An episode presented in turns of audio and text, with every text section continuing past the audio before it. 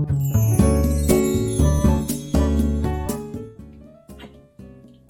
日は、えー、ちょっとね、最近知ったことを、えー、シェアしたいと思うんですけれども、カツラのことなんですけどね。皆さん、あの、ユダヤ人女性が、カツラをかぶってる方が結構いらっしゃるってことをご存知でしょうか？あのー、ユダヤ教のですね、正統派のユダヤ教徒の既婚女性は、頭を剃ったり、剃ったりね、髪の毛を短くして、シェイテルと呼ばれるウィッグをかぶるそうなんですね。その理由っていうのが、あの、髪の毛っていうのが、その、とても魅力的なものなので、まあ女性が、えー、身を守る。身を守るのに、こう髪の毛を隠す。隠すっていう、そういう意味があるそうなんですよ。えー、身を守るため。身を守るために髪を自分の毛を剃って、ウィッグで魅力的なウィッグを被るっていうね。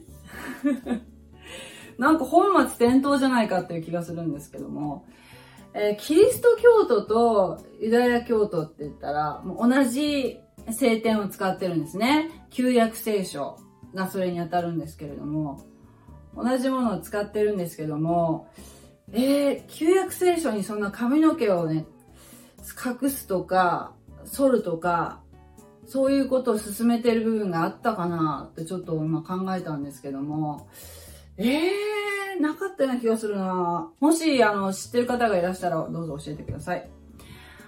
あのですね、そう。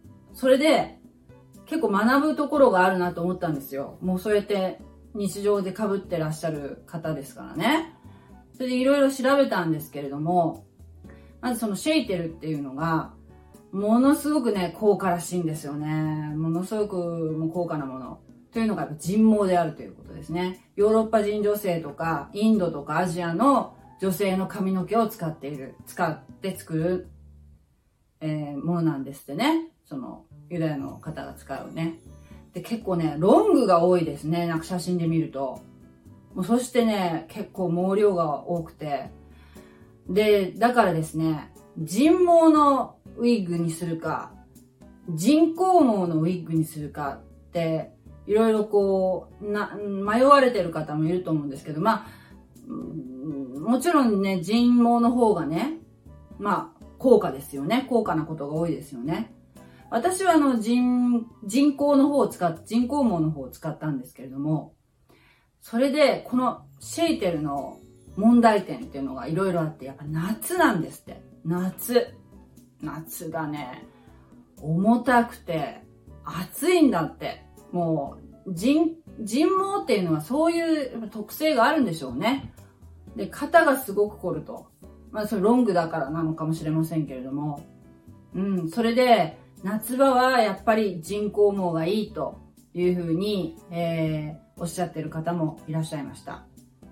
だから、その、これからね、その、ウィッグを選ぼうという方は、あまあ、あの、夏場にもし、そういう、か、カツラを被らなければいけないということがある方はですね、やっぱり私は人工毛の方を、えー、セレクトされた方がいいと思いますね。うん。ということでした。はい。何かの参考になったでしょうか？はい。それでは、さようなら。God bless you. じゃあね。